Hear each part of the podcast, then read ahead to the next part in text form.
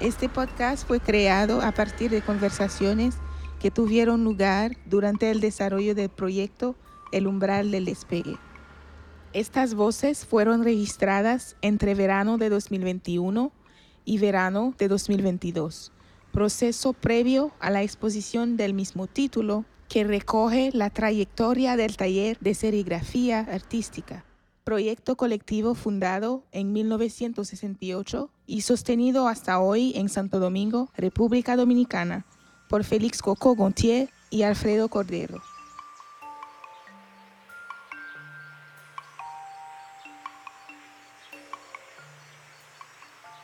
¿Tú ves esa fotografía que está ahí? Ese es Alfredo Cordero y Félix, Félix Gontier y Alfredo Cordero, ya envejecidos. Nosotros nos juntamos jovencitos, jovencitos. Yo tenía, bueno, cuando yo me junté con Coco, yo tenía 27 años. Yo tengo 81. ¿Entiendes? Coco tenía 25 años, o algo menos de 25. ¿Mm? La vida de Coco y la mía ha estado ligada, pero es una cosa increíble. Eso es increíble.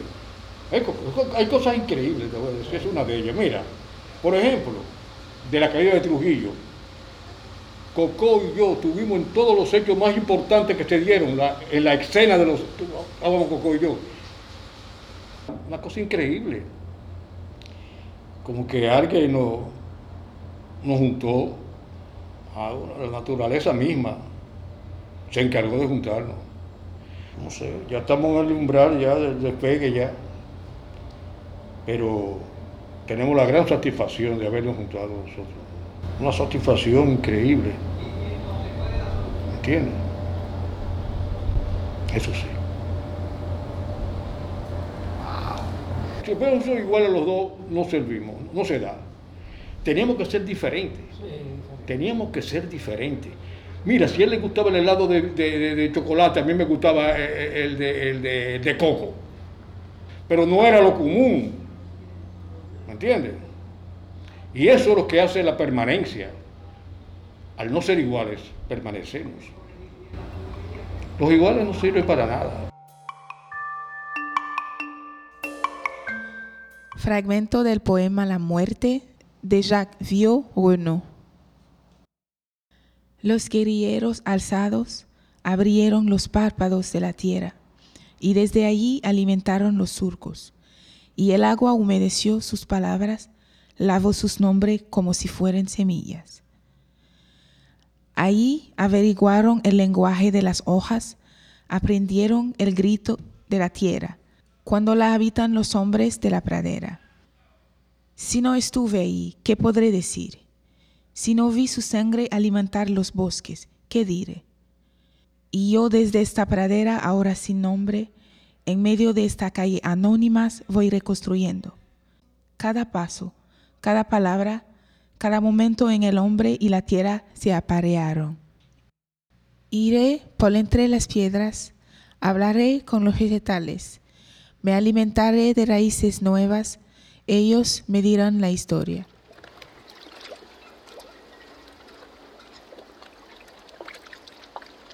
Mi nombre es Alfredo Cordero. Nací aquí en la ciudad de Santo Domingo en el 1940. Gozo de la edad de 81 años ahora, en la actualidad. ¿Y en qué parte de Santo Domingo? Eh, parte de la ciudad. Sí. Villa Consuelo, puedo decir, porque era el doctor Delgado, de, la época, la 30 de marzo, eh, al lado del, del restaurante Vizcaya. Esa zona pertenece a Villa Consuelo ahí. No. O San Juan, ah, San Juan Bosco. Ah, San, San Juan Bosco. Oye, eso me hace, yo no soy en San Juan Bosco. ahí no sí, exactamente. ¿Y desde qué edad empezó tu interés por las artes, digamos, la gráfica y esa, eso de la serigrafía? ¿Cómo tú llegas al mundo de la serigrafía? Bueno, yo te voy a decir algo, te voy a decir algo. En realidad, nunca, nunca pensé que iba a utilizar, a, vivir del arte, de, hacer este, y preparar colores. Yo sí reconozco, y a Coco se lo he comentado varias veces, tenía una noción hacia el color, me gustaban los colores, me agradaban verlos. Cuando papá me sacaba del campo, me distraía demasiado. ¡Eh, muchacho, camina! ¿Usted qué de atrás? Me quedaba viendo, mira, matica, matica de flor y vaina. En Estados Unidos es cuando yo inicio mi trabajo en serigrafía, luego de pasar un periodo de trapeo en un veteranjón. ¿A qué edad? ¿Qué edad era eso? Sí, 20 años yo tenía. Eso fue en los años 60. Reciente la muerte de Trujillo, 61, 61 por ahí. Tiene 21 años.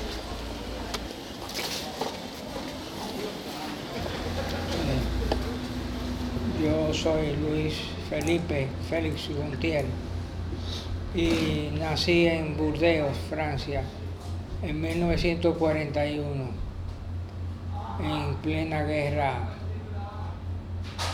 en plena guerra, Segunda Guerra Mundial. Y vinimos para acá a vivir eh, con mi familia, de recién nacido prácticamente, prácticamente recién nacido. Yo me he dedicado desde que tenía los 21 años. Me, me, interesó siempre la serigrafía, el misterio de la creación serigráfica de colores planos, superpuestos. Y yo he aprendido de, de la serigrafía también, he aprendido que que hay que, que hacer las obras eh, con, aprecio, con, cariño. Yo, me fui en el 64, me fui a España a estudiar pintura, dibujo. Nada, eso fue breve tipo que ya se preparaba la revolución y yo quería venir y estar aquí, ¿tú entiendes? Yo conozco Coco en el año 58, que era una, un momento difícil, muy difícil. Claro, Trujillo estaba en el, Trujillo, la dictadura, ya decayendo, iba decayendo la dictadura. Trujillo estaba loco. Y la rigurosidad con que estaban, estaban tratando ya los tipos políticos del país, aumentó la criminalidad del régimen, todas esas cosas, la represión. Bueno, ¿qué sucede? que yo estaba haciendo el servicio militar obligatorio, que los barberos frente a mi casa donde yo vivía, que lo, lo, montaron a ellos para el servicio, me, me a mí para que hiciera también el servicio junto con ellos, entonces me llegó un telegrama y tenía que hacer el servicio. Pero ¿qué sucede? En el servicio militar no había lo que para tu, para con la ropa que tú hacías el servicio, yo estaba en la escuela normal, tenía que entrar al aula con esa misma ropa, y cuando llovía, en ese lo basal, ¿cómo yo entraba el curso? con el lodo está por ahí, todo sudado.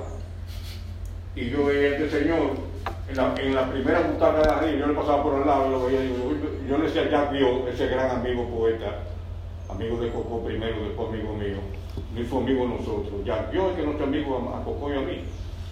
Yo a Coco, ¿qué, qué prima ese carajito? Dime, dime, ya, dime, ¿de qué prima? Mira, tú no estás viendo los zapatitos, mira los zapatitos, mira, mira, pero mira del pelo. Y tú le viste la corbata, una corbata que tenía de drift. Era de drift, ¿verdad? Que el nudito era de ese tamaño. Y tú le visto el nudo, la corbata, ese tipo. Y yo todo sucio. Y entonces se paraba hijo travieso en la puerta. ¡Cordero! ¡La manga! Ahí estaba yo, coño, maldita sea, coño.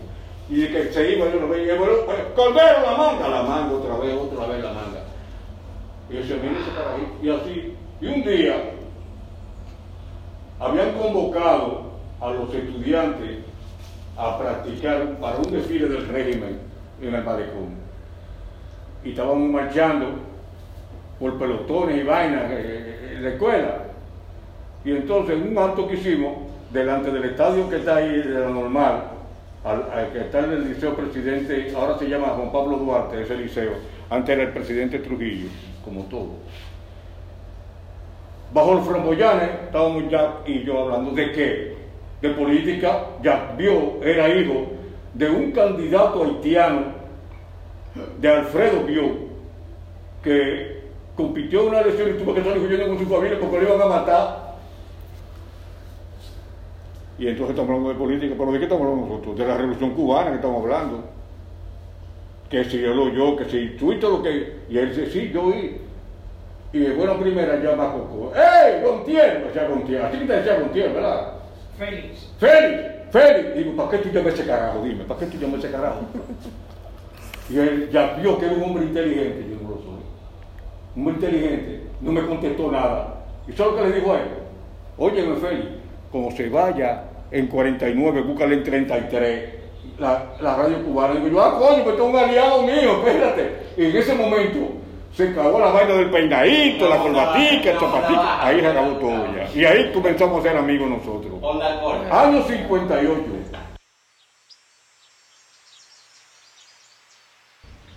Pero ese es el inicio real. Ese es el embrión del proyecto. Yo diría, yo diría que era romántico. Pero no había otra. O sucumbíamos. O sucumbíamos. Si migraba ya no iba a volver. Es decir, que mi decisión con la tesonería y la ayuda de Coco, comenzamos el proyecto. Bellísimo. Bellísimo.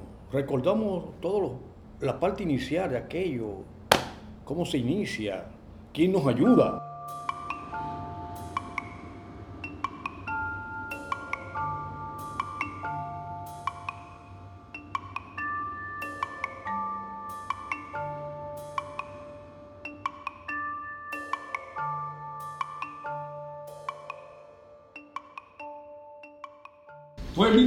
Johnson que hizo la intervención. Vinieron con 42 mil marines a este país. Cuando yo me llegaron los americanos, yo llegué, cuando yo a los americanos, a mí me llamó dos periodistas que están muertos, José Ayuso, ya no puedo hablar ya, yo digo todo lo de ellos que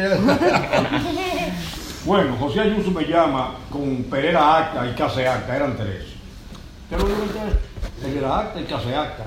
Case Acta que fue, fue de la universidad rector. El caso fue Alfredo, quieren hablar, eso es la comienzo de la revolución. Quieren hablar, José Ayuso quiere hablar contigo, Alfredo, ven, siéntate, presidente. Dime, José, José era amigo mío, José Ayuso murió, presidente. Que, ¿tú crees que te vienen los americanos? Digo, sí, van a intervenir.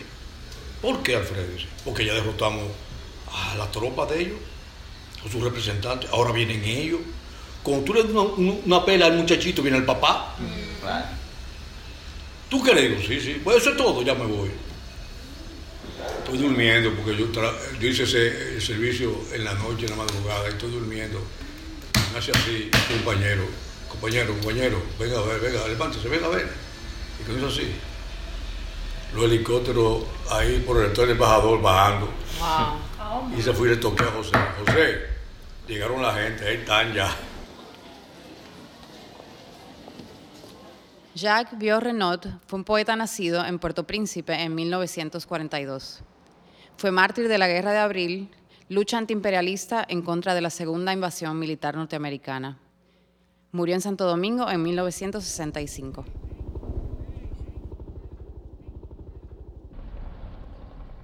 El haitiano amigo tuyo, porque ya fue un par de veces a mi comando, yo era su comandante, eh, está herido en el cogí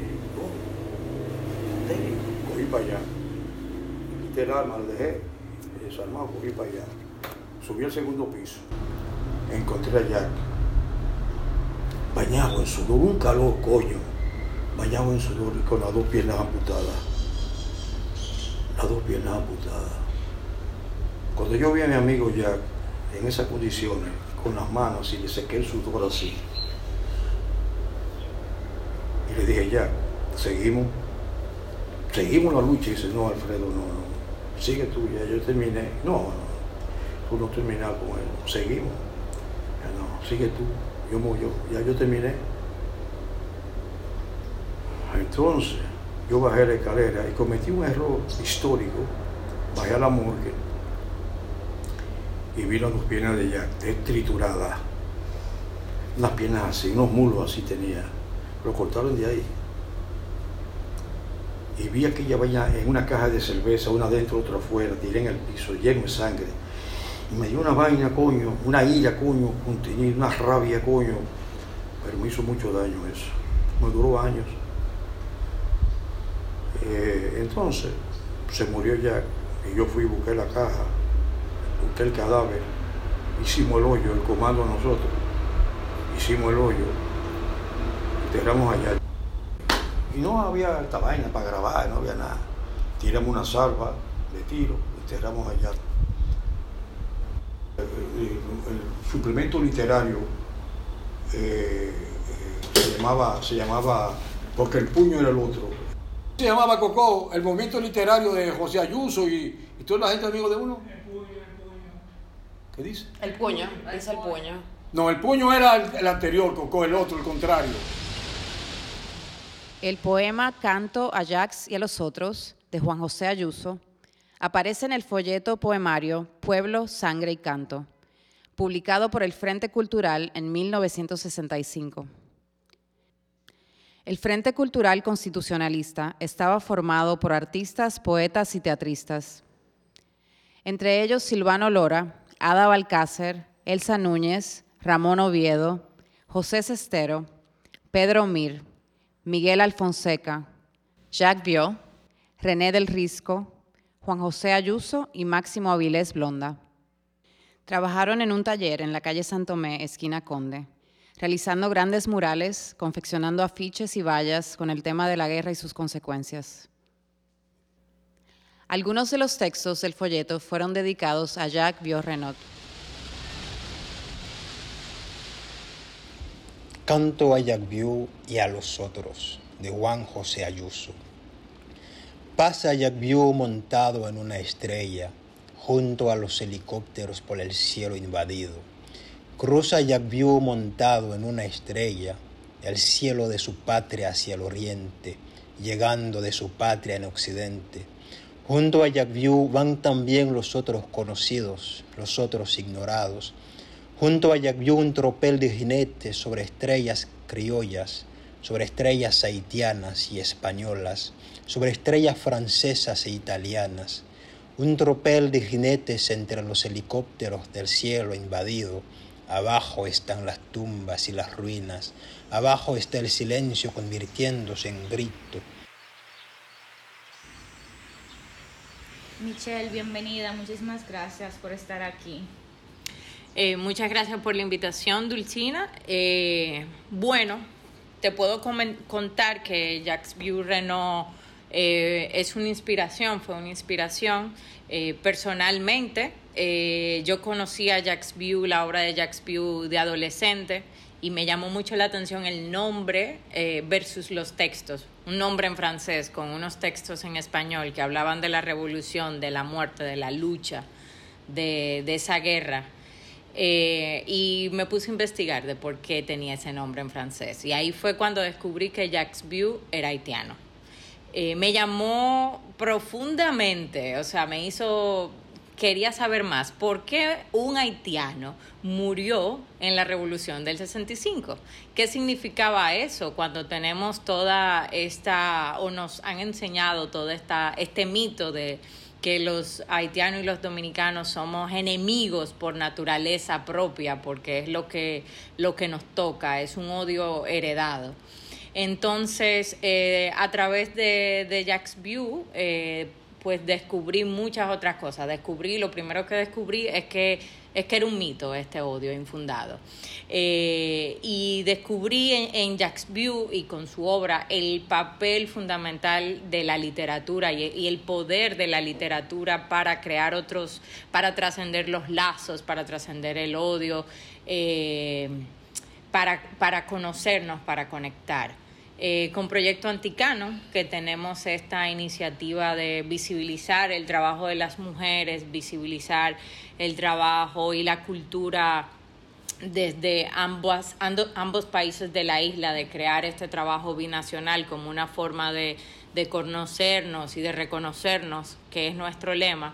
Eh, Jack's View para nosotros fue una inspiración también. Eh, View fue una inspiración y fue un precedente de ese, de ese trabajo y ese legado cultural a través de la literatura binacional.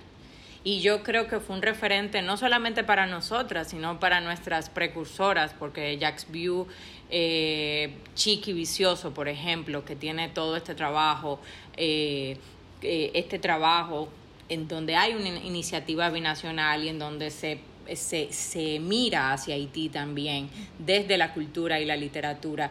Eh, fue, Jacques fue un conocido de todos estos eh, grandes luchadores intelectuales de la gesta del 65. Y para nosotras y personalmente para mí fue un referente. Entonces, desde Proyecto Anticano, nosotras hemos ido desarrollando un grupo de iniciativas culturales con eh, intención binacional eh, la cual es eh, lo que busca es reconocernos. Y Jacques View, cada que yo conozco a alguna escritora o escritor de nacionalidad haitiana, siempre se lo menciono. Y lo digo muy orgullosamente porque Jacques View nació en Haití, pero murió en República Dominicana y Jacques View es nuestro. O sea, orgullosamente es como nosotros tenemos ese poeta haitiano nuestro. entonces, tenemos estas iniciativas eh, con la que hemos estado trabajando, diálogos, talleres, conversatorios, etcétera. Y el proyecto que estamos trabajando ahora mismo, que es el Festival de la Historia No Contada, eh, es un festival de investigación multidisciplinario eh, y que crea, busca una sinergia entre escritores y artistas. es, se ha convertido en un festival eh, binacional propiamente y estamos trabajando de cerca con iniciativas eh, culturales de ambos países.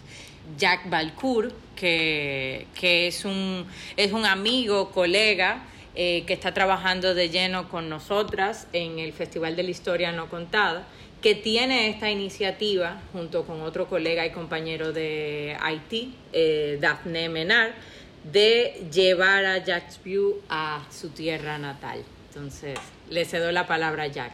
Muchísimas gracias Michelle y Jack, bienvenido.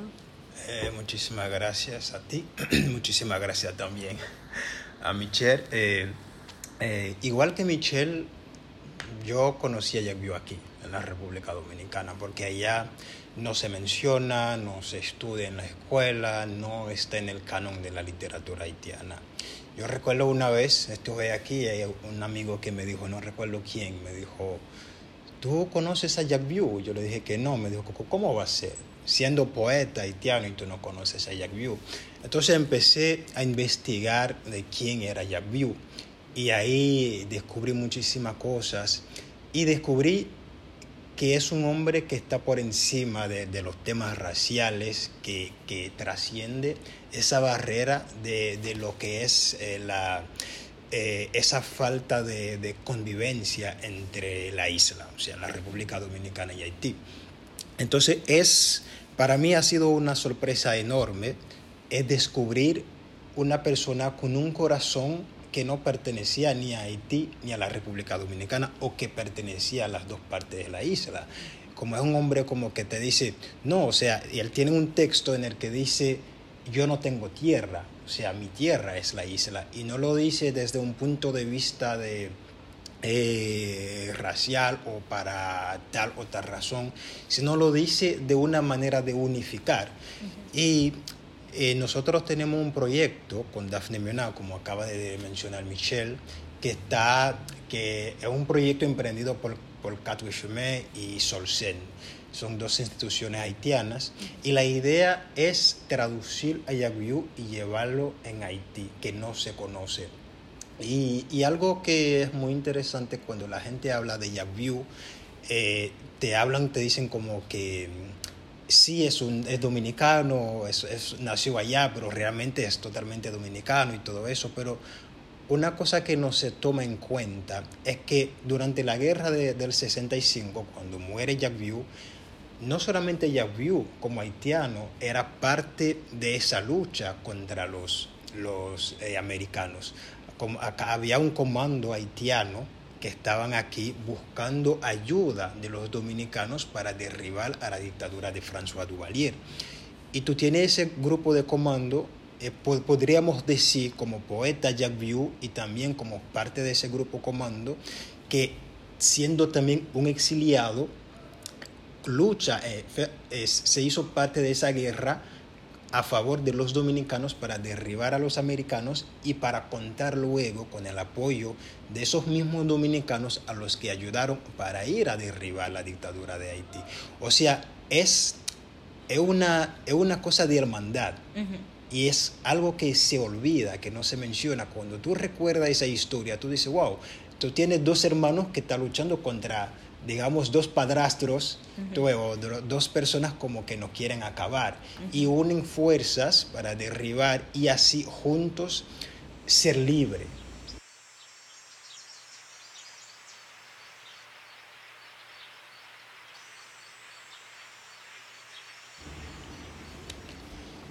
Pasa View montado en una estrella y abajo nadie duerme, ni los niños, y abajo nadie duerme, todos están despiertos, todos miran allá cruzar rumbo al oriente, por el cielo, la tierra y el hombre, invadidos entre los helicópteros.